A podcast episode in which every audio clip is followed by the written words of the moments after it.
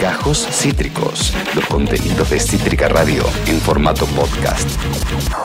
Quiero aprovechar este momento para dar inicio a la hidromesa. La hidromesa que tendremos quizá todos los viernes para cerrar el programa, eh, quizás otros días también seguramente. Mandarle un beso muy grande a Gapo Khan, que está laburando en La Mal Llamada, que es una cobertura íntegra sobre hidrovía. Somos muchos que estamos ahí agitándola en redes sociales sobre este tema, sobre la mal llamada hidrovía. Y para hablar un poquito de ello hoy, en esta embajada, eh, esta embajada navegable, vamos a decirlo correctamente, que tendrá la temática hidrovía en todas las tormentas juntas. Vamos a enlazarnos con César Briatore, técnico superior en Administración Portuaria y dirigente del Sindicato de la Actividad Naval de Mar del Plata. César, acá Esteban Chiacho, ¿cómo te va?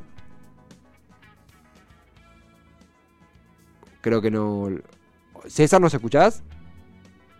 Ah, ahí, ahí lo estamos por recuperar. Voy comentando un poquito la última novedad, si me permiten. Comento lo que publicó Diario AR hace, Diario AR hace un par de días. La Administración General de Puertos, la AGP, aprobó el llamado a licitación pública nacional para la contratación de la obra de dragado de mantenimiento de la vía navegable troncal de la hidrovía Paraguay-Paraná por el término de 180 días corridos prorrogables, con un presupuesto oficial estimado de 80,28 millones de dólares, más el impuesto al valor agregado, que es el IVA y que es de 21%. Se trata de la primera medida que toma la Administración General de Puertos como administradora a cargo de la hidrovía a través de la resolución 136-2021 publicada el martes pasado en el Boletín Oficial que aprobó el pliego de bases y condiciones particulares y las especificaciones técnicas que habrá de regir la convocatoria de licitación. Además, autorizó la contratación directa por urgencia con la firma Compañía Sudamericana de Dragados por los trabajos de dragado justamente de mantenimiento de la hidrovía a partir del 11 de septiembre pasado por término de 90 días. Atención con esto, estos son los tiempos de las concesiones en hidrovía. Eh, la nueva concesión de la hidrovía Paraguay-Paraná se inició el 11 de septiembre pasado con el Estado Nacional a través de la AGP a cargo de controlar y gestionar durante los próximos 12 meses la vía navegable más importante de la Argentina y la cual atraviesa 7 provincias. Esa es la licitación corta de 12 meses a cargo del Estado mediante la Administración General de Puertos. Y por último, mientras la Administración General de Puertos administra el canal fluvial, el ente de control y gestión de la vía navegable, creado a fines de agosto, organizará en paralelo la licitación larga y adjudicará el futuro contrato por el dragado, balizamiento, control hidrométrico y cobro del peaje de la vía por la que se traslada el 80% del volumen del comercio exterior argentino. O sea, la licitación larga, luego de la licitación corta. Para hablar de eso estamos ya conectados con el técnico superior en administración portuaria y dirigente del sindicato de la actividad naval de Mar del Plata, César Briatore. Bienvenido, ¿cómo te va?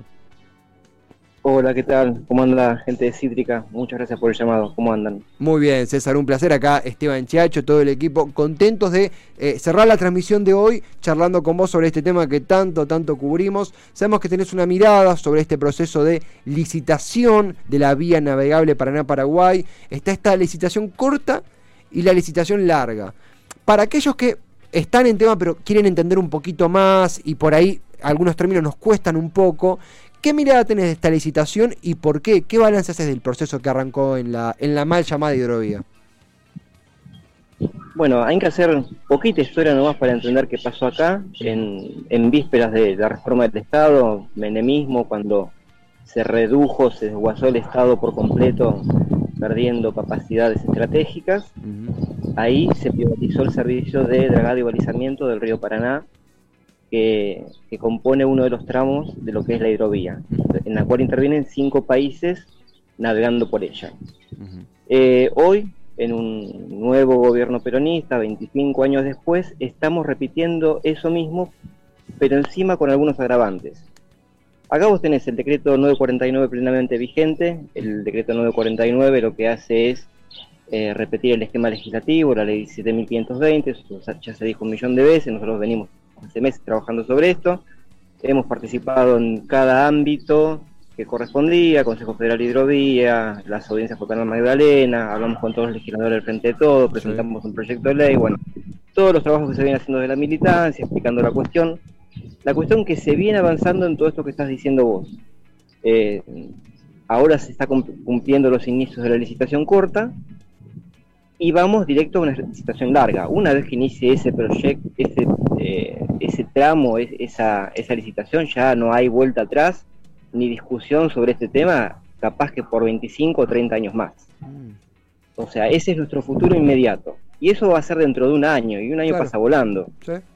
Yo te puedo contar las estaciones de este subte como vienen. Nosotros ahora estamos en... Eh, pasaron terminaron las pasos, vamos para las legislativas, después viene lo que cuesta el pan dulce, después qué buena que es la temporada, después viene el, inicio de las legislativas de vuelta y empiezan las clases y es una vorágine que de esto no se va a hablar y nos va a agarrar de sorpresa licitando de vuelta por varias décadas. Mm. Lamentablemente esto pasa rápido y no se han tomado las previsiones necesarias para que esto sea diferente. ¿Cuáles son las previsiones? Bueno, cuando arrancó este gobierno lo que tenía que hacer es encargar la construcción de una draga, sí o sí. Hoy no la puede encargar porque ya no le dan los tiempos. Bueno, tiene que pensar en venderla, tiene que pensar en comprarla usada, lo que sea, pero necesita el Estado sus propias dragas para poder hacer frente al servicio. No vamos a una cuestión cortita. Salimos del 949. Después del 949 del año pasado vino el 427 el 427 es ese decreto que le otorga la nueva facultad a la AGP después que fue reducida a cero para poder hacer frente a las eh, obras. Por 12 meses. claro, pero en el artículo 3, inciso H, se le quitaba el problema que tenía esta empresa eh, Hidrovía Sociedad Anónima de esa masa laboral sindicalizada que estaba reclamando por la fuente de continuidad laboral, con toda justa razón, pero pasaron a manos del Estado. Hoy el Estado, además de tener esas necesidades de dragado, además de tener la responsabilidad sobre el mantenimiento de las vías navegables, tiene, yo creo, al menos 500 personas a su cargo, pagándole sueldo. Personas capacitadas para hacer esos trabajos, capacitadas en el exterior para el uso de las tecnologías más modernas, porque esta empresa que está yendo que se le ha regalado esta, la, salida de este conflicto laboral, usaba las dragas más modernas del mundo. nuestros técnicos argentinos están capacitados para manejarla. Lo único que está faltando son los equipos, nada más, claramente. César, pero justo se cortó, ¿son los equipos? Lo único que está faltando son los equipos, nada más. Porque tenés la masa laboral, tenés los trabajadores ya en manos del Estado, pagándole sueldos al día de hoy. Y están haciendo una nueva licitación, corta, larga, la que quieran hacer, cuando vos ya tenés la gente, mm. ya la tenés la gente. Eso cuesta plata también. Entonces, perdés por todos lados. Y César, eh, algo que, sucede, ¿no? Porque eh, algo que te quería preguntar, porque, porque es, muy claro cómo lo explicás y me, y me preocupa. La verdad que, que, preocupa en, y tiene que preocuparnos, tiene que preocuparnos esto de que nos agarre en offside, que nos agarra con la cabeza en otro lado, el fin de la licitación corta de la Administración General de Puertos, que culmina en 11 meses, porque es verdad lo que decís, un año pasa así nomás, y nos agarre de golpe la licitación larga por 25 años con otra hidrovía sociedad anónima, con otro Yandenul y con otro MEPA, y nos agarre con la guardia, con la guardia baja.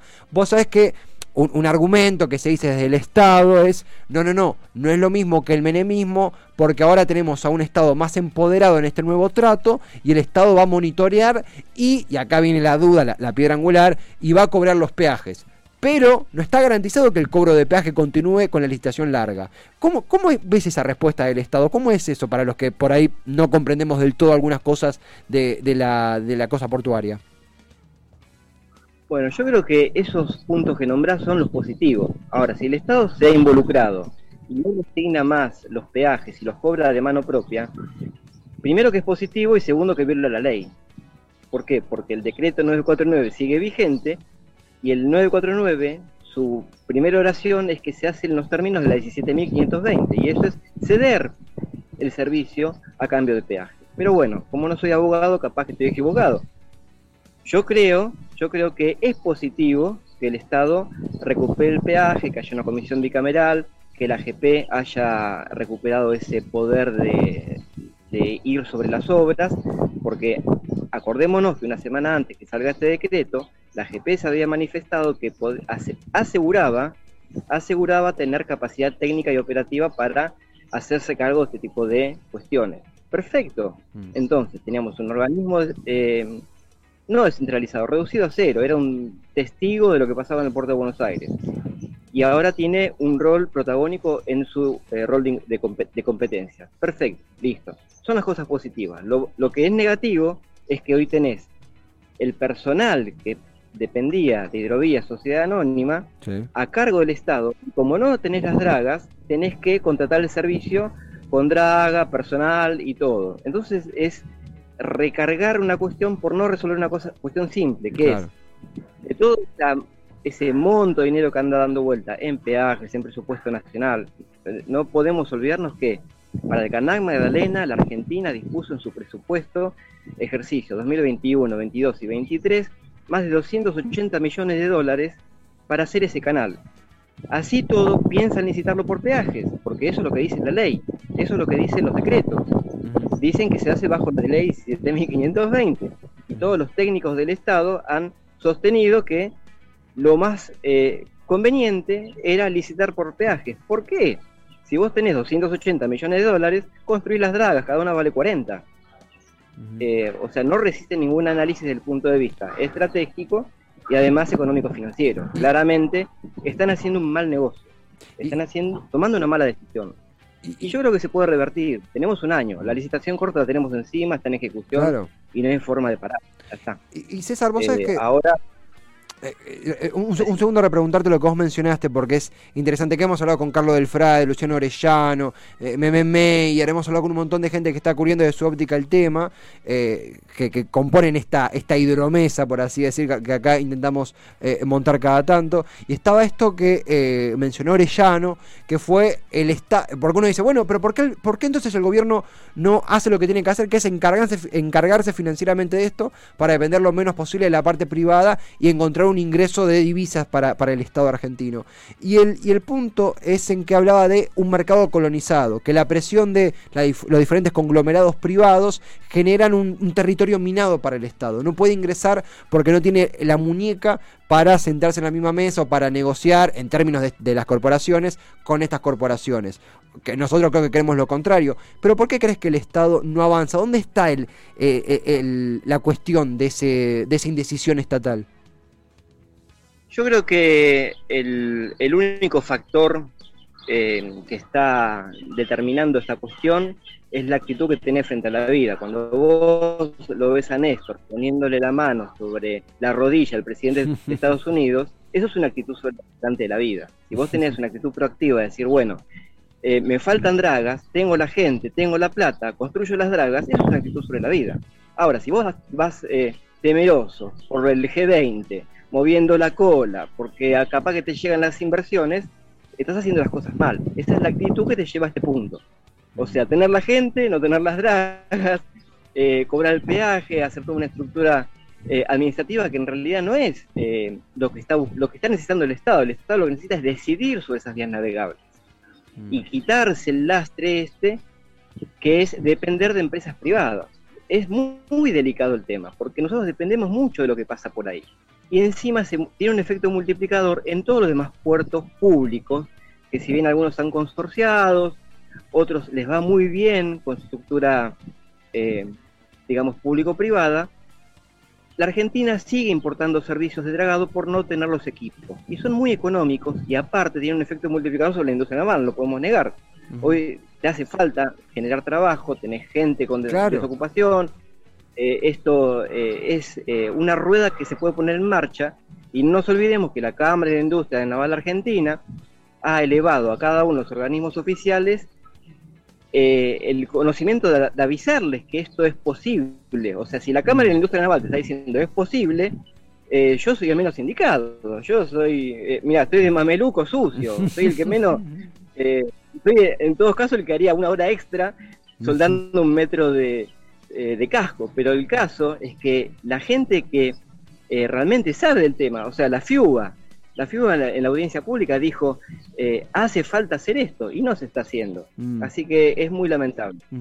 es muy claro, César, cómo, cómo lo, lo, explicás. Es César Viatore, técnico superior en, en, administración portuaria y dirigente del Sindicato de Actividad Naval de Mar del Plata. César, vos sabés que tenemos unos minutitos y sé que sintetizar esto es muy complicado, pero te quería consultar porque hay algunos comunicados de entidades privadas, incluso hablando con algunos colegas que están metidos en, que laburan en entidades privadas, y no los quiero mandar al frente, pero me comentaban que, por ejemplo, algunas eh, corporaciones o alguna gente que defiende la privatización de hidrovía, hablaba de la vía navegable, la hidrovía sociedad anónima, eh, hablaban de que no, pero del 95 para acá anduvo bien, es prueba de efectividad. Te hago la última, si, si podés eh, contarnos, se habló de contrabando, de su ejecución de precios, ¿cuáles fueron los principales, las principales carencias y fallas de la hidrovía durante la, administración que se gestó en el 95 durante las privatizaciones menemistas?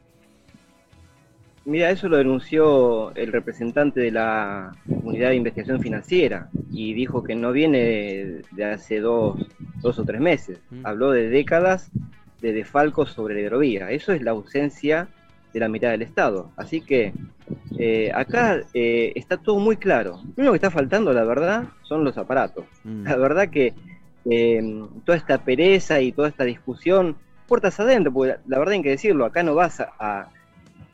nosotros somos fuego amigo, digamos.